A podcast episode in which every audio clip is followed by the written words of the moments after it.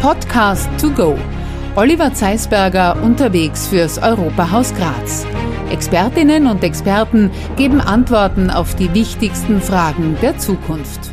Heute sind wir im Europahaus Graz und wir sind nicht unterwegs, sondern mit dem Vorsitzenden des Europahaus Graz, mit dem Burkhard Neuper, sitzen wir im Büro. Das ist eigentlich absolut unüblich für einen Podcast to go, dass wir sitzen.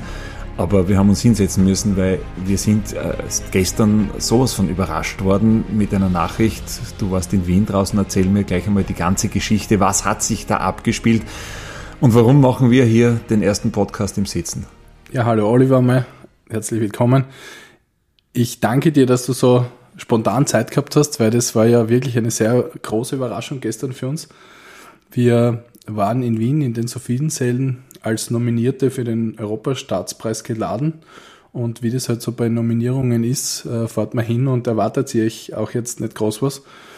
Und äh, der Knaller ist dann doch gekommen. Wir sind Sieger in der Kategorie Schule und Europa und haben damit den Staatspreis für Europa 2022 mit in die Steiermark genommen dass der Podcast to go ausgezeichnet wurde, oder dass er ausgezeichnet ist, das haben wir uns ja schon erwartet, das ist ein ausgezeichneter Podcast, so salopp gesprochen, aber jetzt auch noch ausgezeichnet von der Frau Minister Caroline Edstadler. Du hast also diese Auszeichnung, wir haben sie vor uns liegen, äh, gestern übernommen für den Podcast to go. Jetzt müssen wir aber vielleicht ein bisschen zurückspulen, die Zeit zurückspulen und erklären heute, wie kam es dazu und das ist eigentlich der Grund. Beim Podcast to go hast du eigentlich als Auftrag an mich gegeben, schau hinter die Kulissen, schau dir die Dinge an, lass dich nicht abspeisen mit irgendwelchen einfachen Antworten. Wir wollen für junge Leute Programm machen, aber es muss der Blick hinter die Kulissen auch sein. Und deswegen waren wir mit dem Podcast to go an allen möglichen Orten in der Steiermark und haben hinter die Kulissen geschaut. Jetzt nehme ich das auf und jetzt quäle ich dich mit diesen Fragen hinter die Kulissen zu blicken. Äh, ganz kurz, Europahaus Graz. Ähm, sag uns einmal ganz kurz, wer ist das Europahaus Graz? Was seid ihr, beziehungsweise wofür wurde das Europahaus Graz eigentlich ins Leben gerufen? Also das Europahaus Graz ist ein Verein, der den europäischen Gedanken in die Gesellschaft trägt, wenn man das so sagen kann. Ähm, es wurde vor rund 40 Jahren gegründet und äh, war sozusagen irgendwie eine Vorstufe auch zu den Landesabteilungen bevor dem EU-Beitritt. Ich wollte sagen, vor 40 Jahren, da war ja mit EU-Beitritt noch lang nichts. Genau, also man wollte auch eine gewisse Sensibilität für Europa mhm. schaffen, was ein sehr toller Auftrag ist. Also wir versuchen ja Schülerinnen und Schüler und auch die breite Gesellschaft, wenn man das so nennen möchte, von Europa zu begeistern, weil Europa natürlich sehr komplex ist. Europa, die Europäische Union mit allen ihren Mitgliedstaaten und allen Institutionen und Aufgaben und auch Nichtaufgaben. Und äh, wir versuchen da ein bisschen Licht ins Dunkel zu bringen, Hintergrundgespräche zu führen, und auch äh, interessante Persönlichkeiten, die mit dem Thema zu tun haben, eben auch einzuladen. Und da gibt's halt sehr viele aktuelle Themen. Ähm, wenn wir jetzt zum Beispiel äh, nach Osteuropa schauen, auch was mhm. die ganze Ukraine und Co. betrifft, ähm, viele Diskussionen, die, die von jemandem gut erklärt werden können, wenn man länger dabei ist. Und äh, für den Bürger, der halt nicht jeden Tag mit Europa zu tun hat, ist es äh, wie eine gute Aufbereitung sozusagen dieser Themen. Mhm. Dazu muss man jetzt auch sagen, der Podcast eignet sich auch deswegen für solche Themen sehr, sehr gut, weil man am Podcast natürlich jetzt nicht nur die zwei Minuten, die klassischen zwei Minuten dreißig, die wir früher fürs Radio übrig hatten, gestalten darf, sondern man kann einmal eine halbe Stunde, dreiviertel Stunde, auch eine Stunde über ein Thema reden, wenn das das Thema hergibt. Und genau das war auch der Auftrag zu sagen, schauen wir hinter die Kulissen, schauen wir uns an, warum funktioniert was, wie funktioniert was und versuchen wir es so gut wie möglich zu erklären, dass es eigentlich jeder, du hast die breite Masse angesprochen, dass es also wirklich jeder versteht.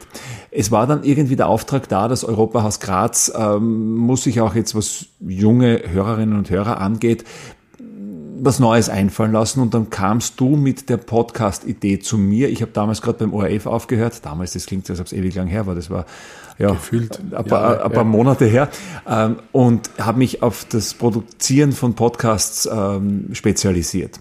Und dann kamst du und sagst, fällt uns da was ein, einen Podcast zu machen? Und wie ist dann die Idee weitergegangen?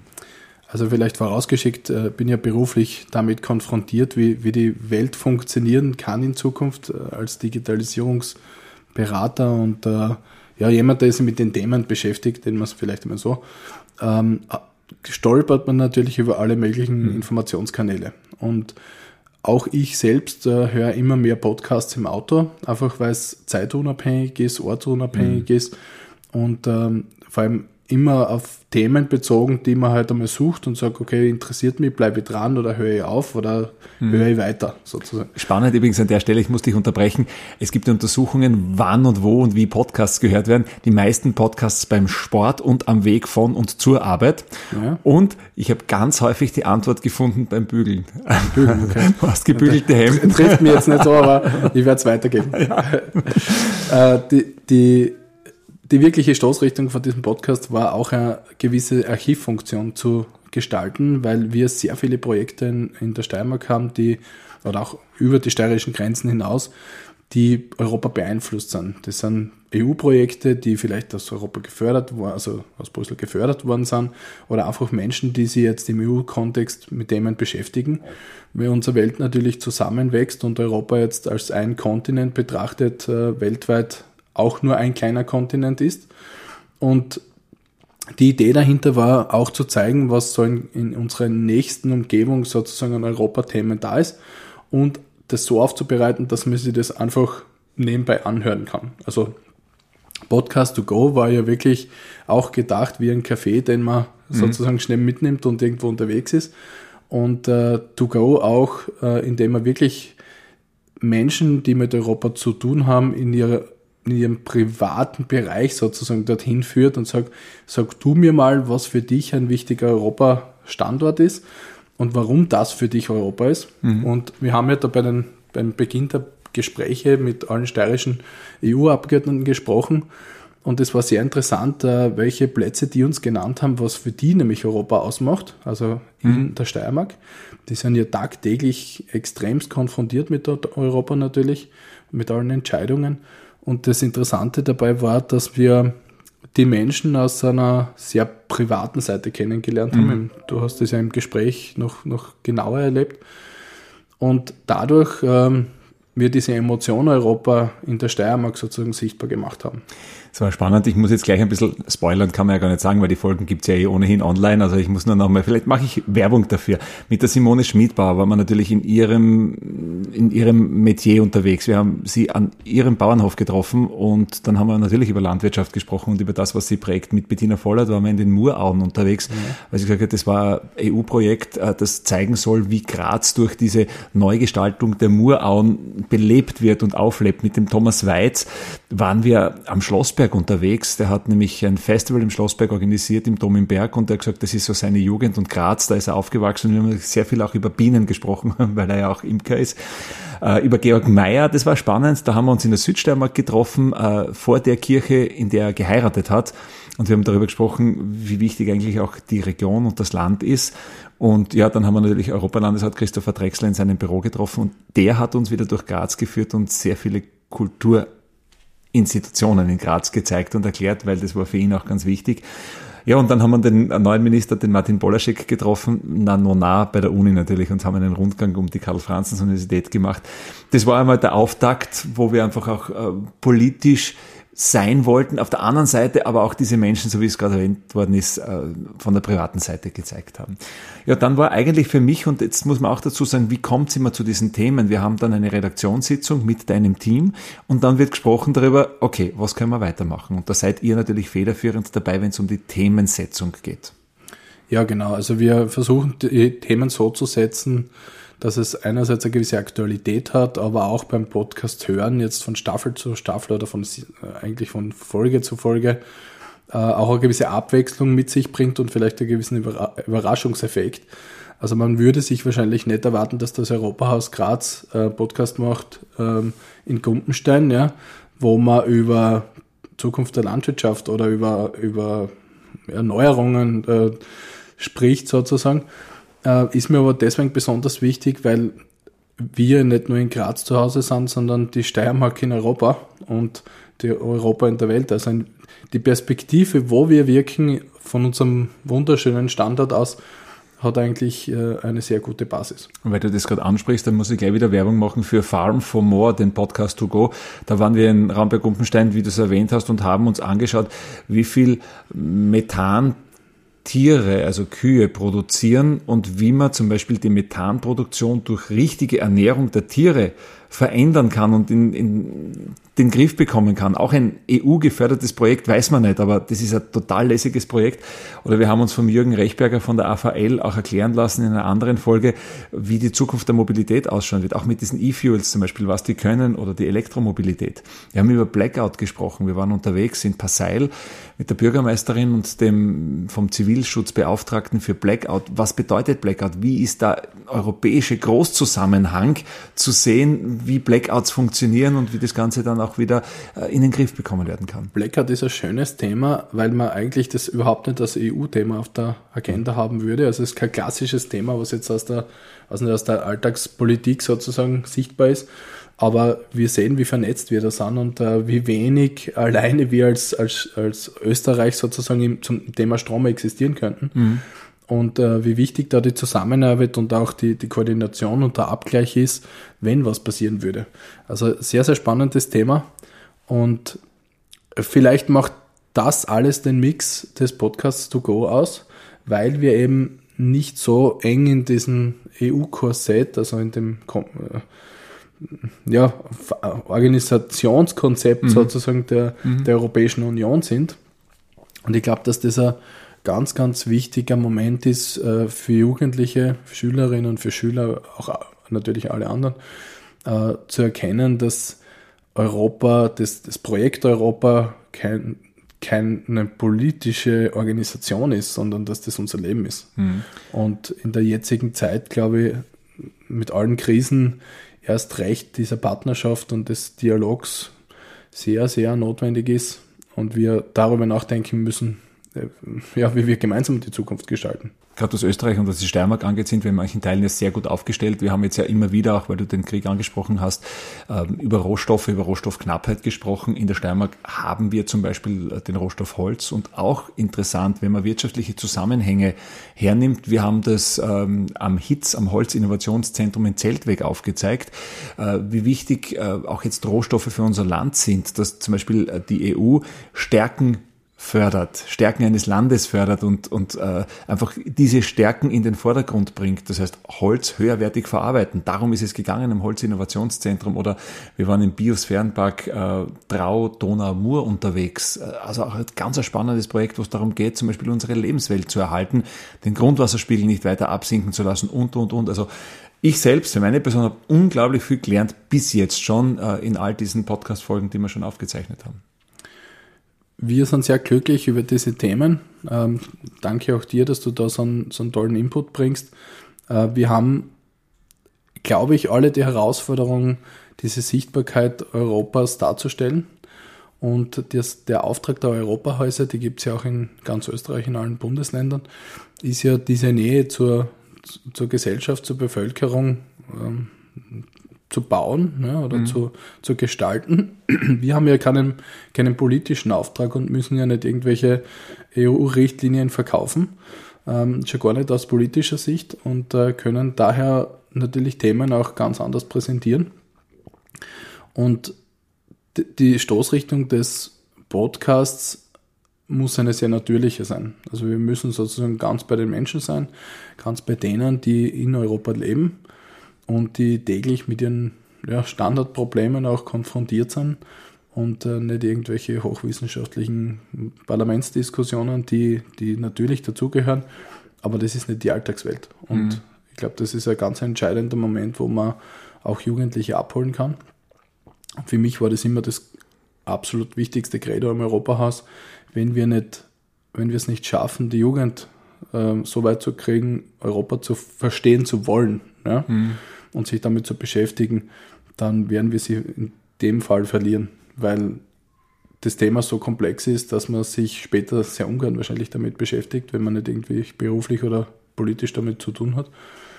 Und äh, ich glaube, dass das sehr, sehr notwendig ist, weil wir in einer eigentlich sehr interessanten Re ja, Konstellation leben, dass wir in unserem Alltag, wenn wir ans Internet und Co. denken, sehr global sind und manchmal bei unseren ganz persönlichen Entscheidungen sehr lokal.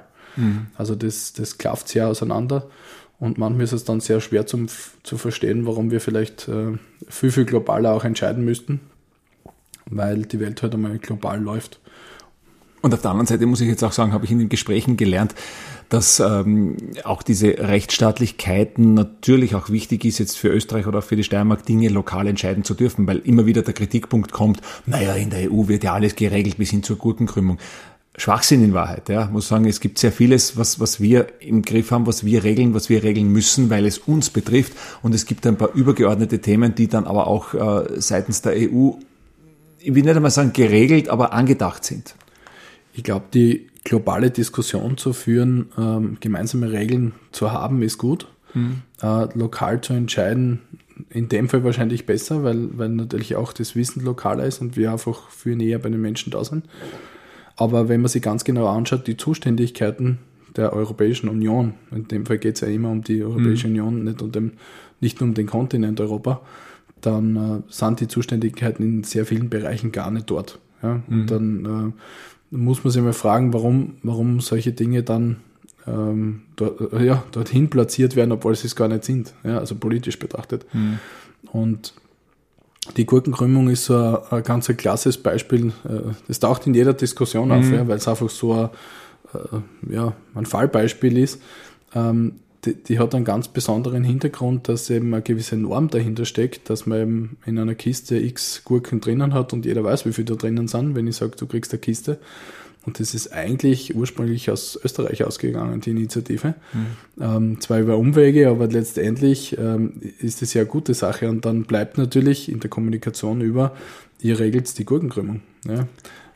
Das hat einen Hintergrund und deswegen muss man immer ein bisschen auf die Seite 2 schauen des Ganzen. Äh, Headline ist Headline, aber äh, kommt immer darauf an, wer sie verwendet. Es kommt dann auch noch dazu, das äh, habe ich mir jetzt erklären lassen, auch von einem Profi, auch im Rahmen der ganzen äh, Podcast-to-Go-Folgen, dass es auch damit zu tun hat, dass man sehr viel effizienter transportieren kann, wenn man weniger Luft transportiert. Sprich, also wenn eine möglichst einheitliche Gurkenkrümmung ist, heißt es, dass äh, weniger Luft transportiert wird in der Kiste, dass man mehr Ware drinnen hat und du sagst, na klar, hat mit der Stückzahl zu tun, ja. aber dass man weniger Hohlraum und Luft mittransportiert und einfach auch effizienter arbeiten kann und auch darum geht es gerade in der heutigen Diskussion, weil wir ja natürlich auch schauen müssen, dass wir unseren CO2-Fußabdruck reduzieren müssen und dann muss jeder wahrscheinlich dazu beitragen.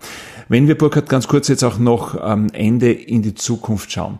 Aus deiner Sicht, was sind denn so die größten und die wichtigsten Themen, die wir in den Griff bekommen müssen, wo wir uns jetzt vielleicht auch noch konzentrieren werden auf die nächsten Podcast-Folgen? Wir haben ja schon einmal diesen Green Deal äh, im Fokus gehabt. Ähm, jetzt geht's in der nächsten Staffel, vielleicht kann man das auch gleich einmal sagen, da geht's um die jungen Leute und äh, wie die Europa auch nutzen können. Ja, die nächsten Staffeln beschäftigen sich mit äh, Jugendlichen natürlich, die auch im Rahmen des Europatags in Graz ähm, mit uns gesprochen haben. Wir haben immer wieder sehr viele Inputs, auch was Europa nicht, nicht alles sein sollte oder nicht sein sollte. Ja. Und da hat man gerade bei den Jungen ganz andere Vorstellungen, vielleicht wie, wie das ehemalige Projekt. Aber das Lustige ist, oder das Lustige eigentlich, das, das was uns nachdenklich stimmen sollte in dem Fall, ähm, das ehemalige Projekt der, der, der wirtschaftlichen Gemeinschaft und vor allem der, der Dialoggemeinschaft für Frieden, so würde ich das mhm. jetzt einmal nennen, ähm, ist relevanter denn je. Mhm. Und ähm, wahrscheinlich hätte sie vor zum Beispiel bis über 100 Tage, glaube ich, die, den Ukraine-Krieg niemand vorstellen können, was da wirklich passieren kann.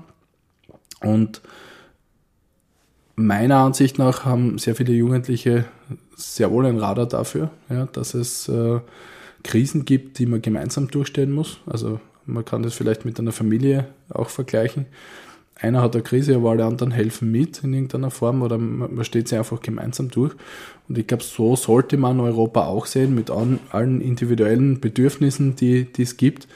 Ähm, glaube ich nicht, dass es äh, ein, ein, einen Staat Europa geben wird, sondern eben genau diese, dieses Vereint in Vielfalt, das auch das Motto Europas ist oder der Europäischen mhm. Union.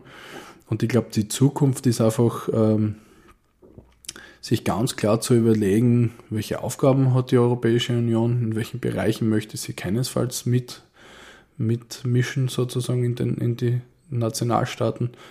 Und ähm, dass es glaubwürdige und ehrliche Politiker gibt, die die sich wirklich um den europäischen Gedanken bemühen.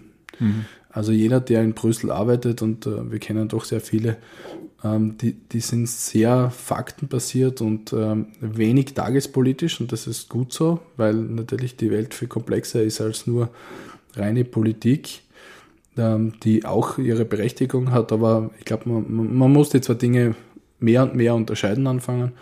Und äh, die Aufgabe eines Politikers ist natürlich, die richtigen Richtungen sozusagen vorauszugehen und vielleicht die richtigen Themen anzustoßen. Aber in der Umsetzung ist es schon sehr viel komplexer, als nur mhm. eine tagespolitische Entscheidung zu treffen. Heißt, der Politiker kann Weichen stellen, aber fahren müssen wir die Strecke dann selbst und genau, und fahren ist auch ein Auftrag. Ist auch ein Auftrag. Burkhard Neubauer, Chef vom Europahaus Graz, noch einmal Gratulation ähm, zur Auszeichnung Staatspreis 2022, äh, Europastaatspreis, eine schöne Auszeichnung, aber auch der Auftrag weiterzumachen und weiter dran zu bleiben. Auf jeden Fall. Ja, ich möchte mich jetzt auch bei meinen Mitarbeiterinnen und Mitarbeitern bedanken, äh, die das natürlich auch möglich machen. Es ist sehr viel Arbeit dahinter und ähm, wir haben ja ein ganz ein tolles Team im Europahaus, du kennst sie alle ganz gut. Und ähm, ganz liebe Grüße auch natürlich nach Amsterdam zu unserer LIA, die unser Marketing aus Amsterdam macht. Also mhm. wir sind auch europäisch ja, aufgestellt. Cool, und äh, ja, ich freue mich immer sehr, wenn wir da gemeinsam arbeiten können. Also wir haben alle, die da sind, haben wirkliches Herz für Europa und äh, deswegen machen die es auch gerne. Wir bleiben dran, das kann man an der Stelle versprechen. Das war ein Podcast to sit. Genau. Also, ja, jetzt gehen wir auf Bier. Jetzt gehen wir, jetzt gehen wir dann tatsächlich, aber wir gehen jetzt was trinken. Podcast to go des Europahaus Graz. Wir machen weiter. Jetzt eben in der nächsten Staffel und auch vor allem in der nächsten Folge geht es auch schon darum, was junge Menschen in Europa alles erleben können, wie sie es erleben können, sei es das Reisen, sei es das Studieren, sei es das äh, in die Schule gehen in einem anderen Land. Auch das wollen wir besprechen dann in der nächsten Staffel. Burkhard Neupper fürs erste Mal. Dankeschön und ja, alles Gute. Danke.